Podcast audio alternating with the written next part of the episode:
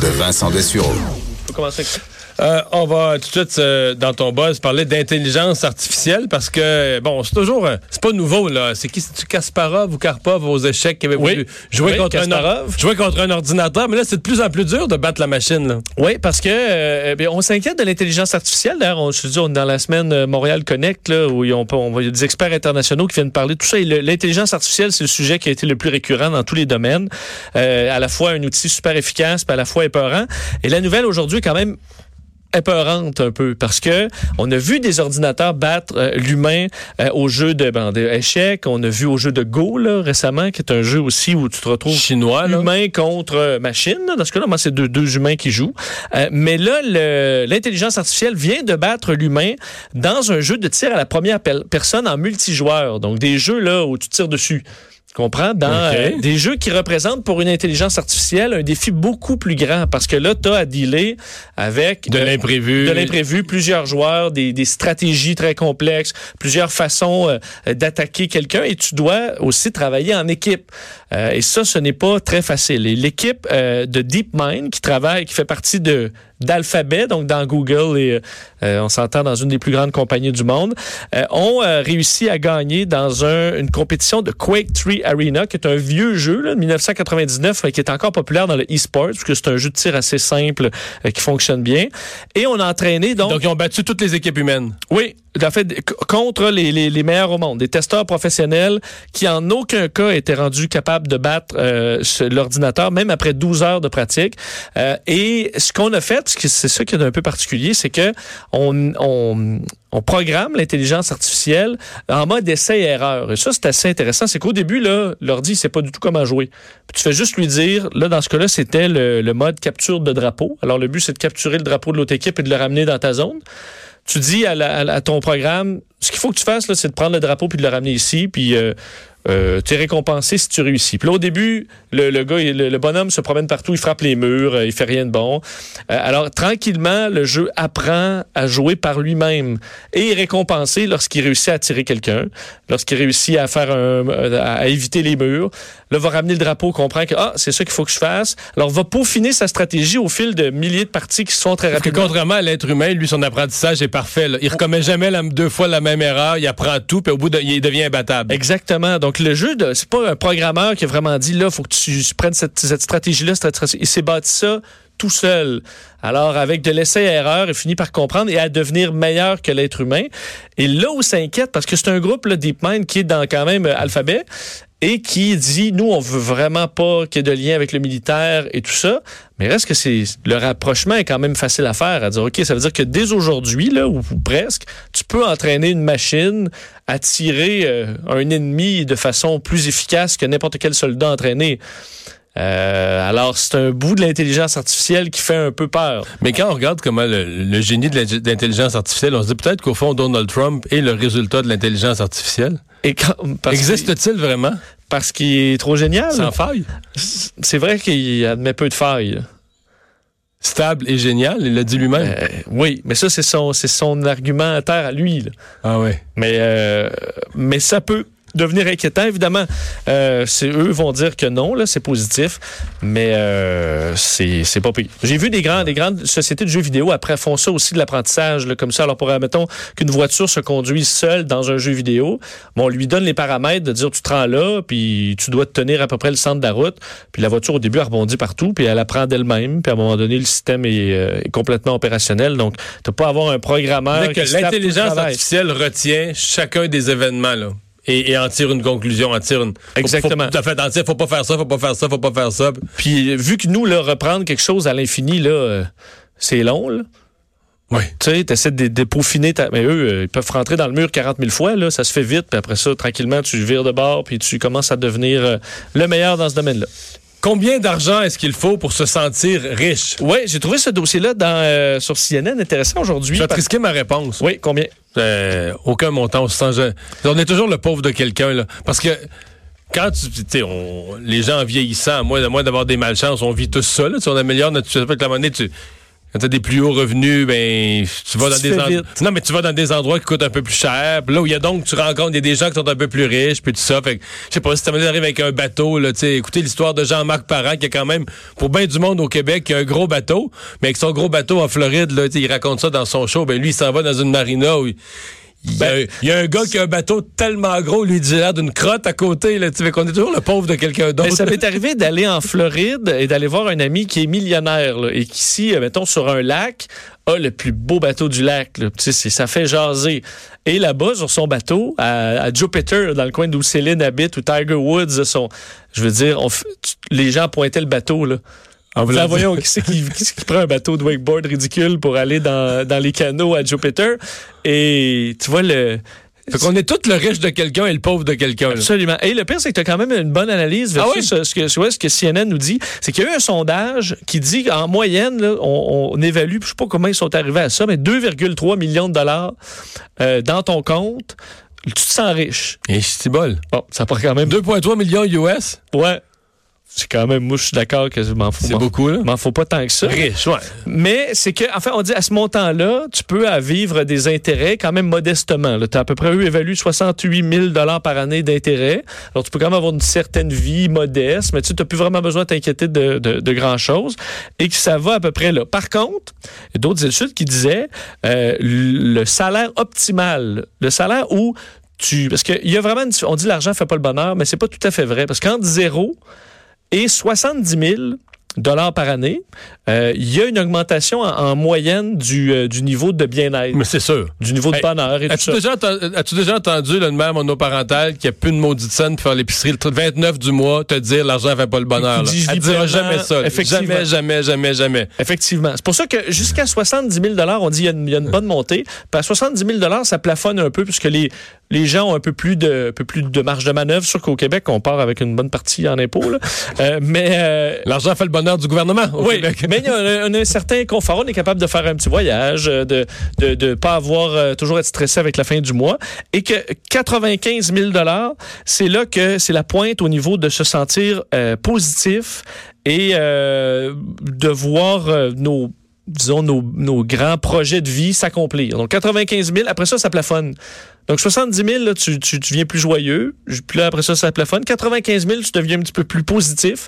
Puis après ça, ça plafonne. Alors, c'est les montants qui sont à peu près reliés euh, au bonheur. Tandis qu'eux interviewaient effectivement des gens qui sont très riches à CNN, des gens qui ont, par exemple, entre 2 et 5 millions de dollars dans leur compte, mais qui se sentent vraiment pauvres parce que, justement, ils sont dans des milieux euh, très, très riches où les gens ont des gros bateaux. Il y en a un qui travaille, entre autres, avocat là, pour des gens ultra riches. J'ai l'impression d'être... euh, tu sais, des qui nettoient leur piscine là, parce que tu as effectivement euh, des, des petits revenus.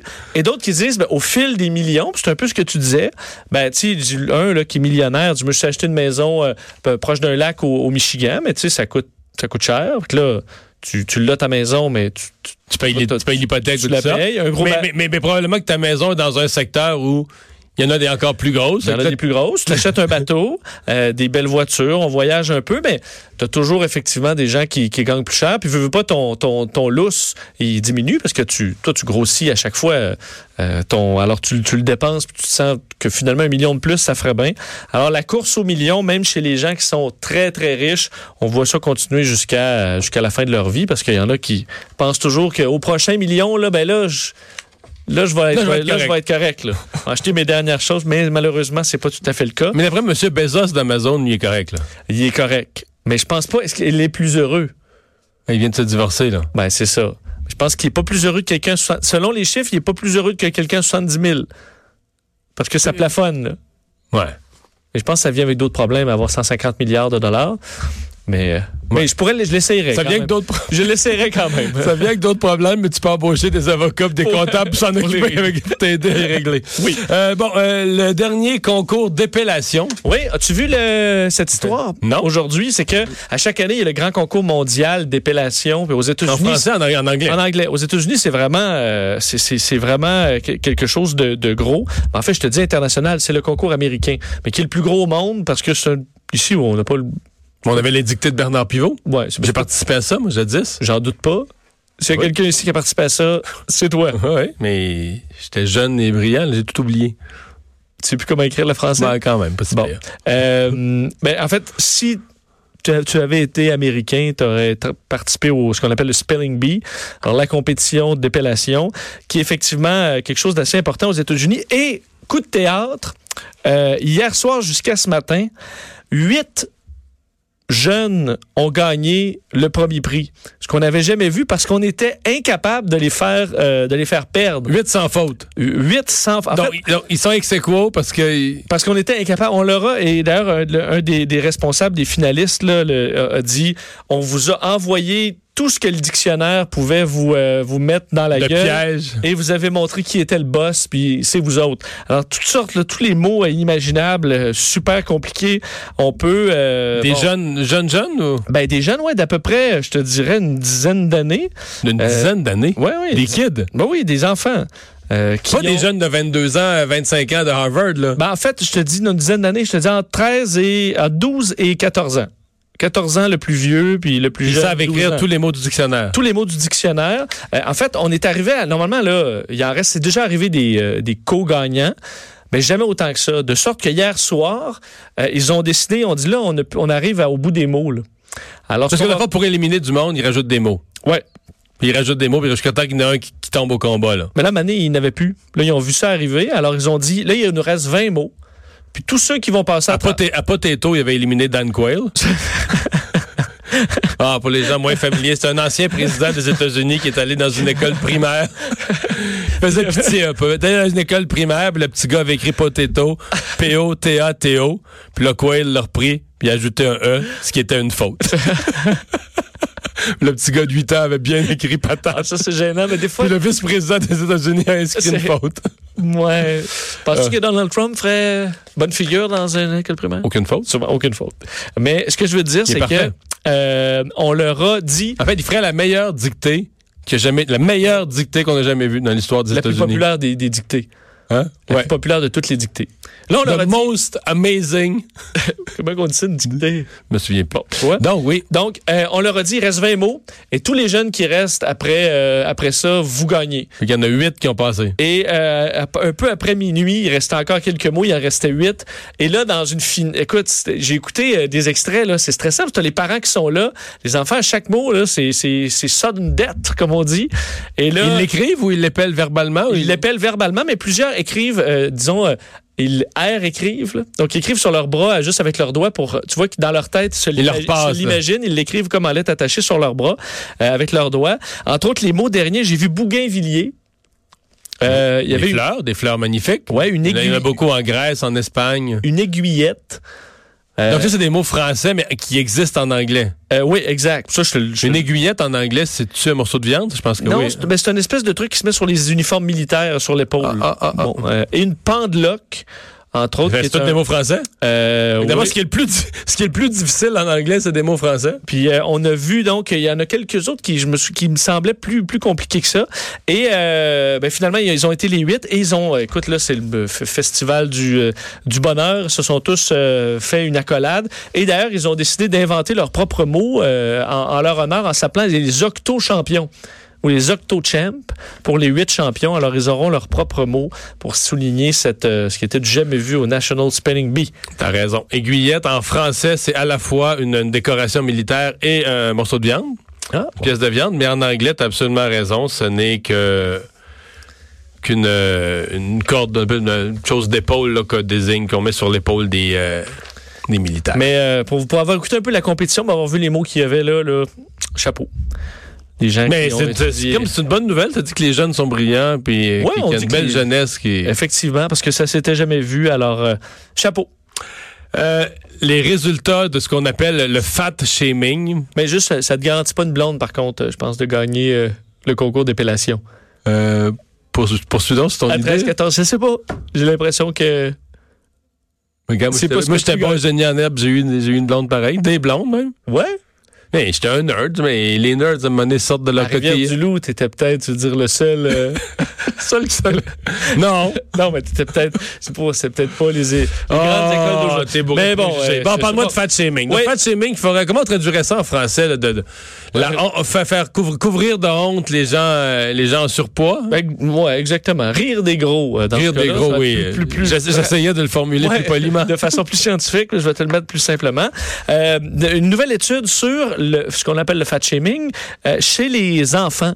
Parce qu'on se rend compte, et c'est publié aujourd'hui dans le journal sur l'obésité pédiatrique, que, euh, évidemment, les enfants euh, petits gros euh, se font souvent moquer d'eux à l'école. Et on peut se demander est-ce que ça a un effet sur le poids à long terme?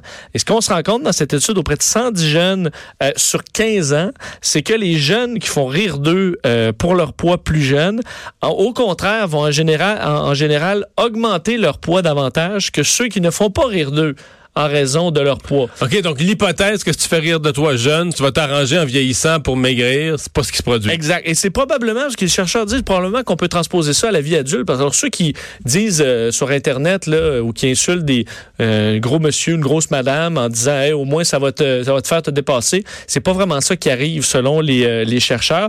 Au contraire, c'est en général en amenant davantage de, disons, de, de honte sur le corps de la personne, ça va lui faire dans, dans, dans quel dans plusieurs cas, les activités physiques, entre autres à l'école, là, les jeunes qui font rire d'eux en raison de ça n'auront pas le goût d'aller s'inscrire dans l'équipe de sport pour faire rire d'eux encore plus ou autre. Alors, ça les isole davantage. Ah oui, je comprends. va les là. amener à manger euh, euh, un peu plus parce qu'entre autres, il y a des euh, hormones de stress qui se dégagent, évidemment, quand on se fait, on se fait insulter ou rire de nous, qui amènent, dans ce cas-là, à se conforter un peu dans des, on dit des aliments avec un niveau d'énergie assez intense. là. donc, des aliments gras, des aliments sucrés, et que ça peut influencer de façon négative le poids d'une personne. Alors, peut-être une, euh, réflexion à faire sur comment on gère le bullying chez nos, chez nos jeunes, surtout au niveau du surpoids, pour essayer d'éviter d'entrer dans une espèce de, euh, de cercle vicieux qui amène à manger davantage ou à avoir un surplus de poids qui ne fait qu'augmenter. Parce que les chiffres étaient quand même euh, intéressants. On disait c'est à peu près 33% plus euh, de poids aux jeunes qui euh, faisaient rire d'eux versus ceux qui ne se faisaient pas rire d'eux, mais qui étaient en surpoids dans les deux cas. Alors, il y a une réflexion à avoir là-dessus. Merci Vincent. On va s'arrêter au retour de notre tournée de l'actualité de 16 heures.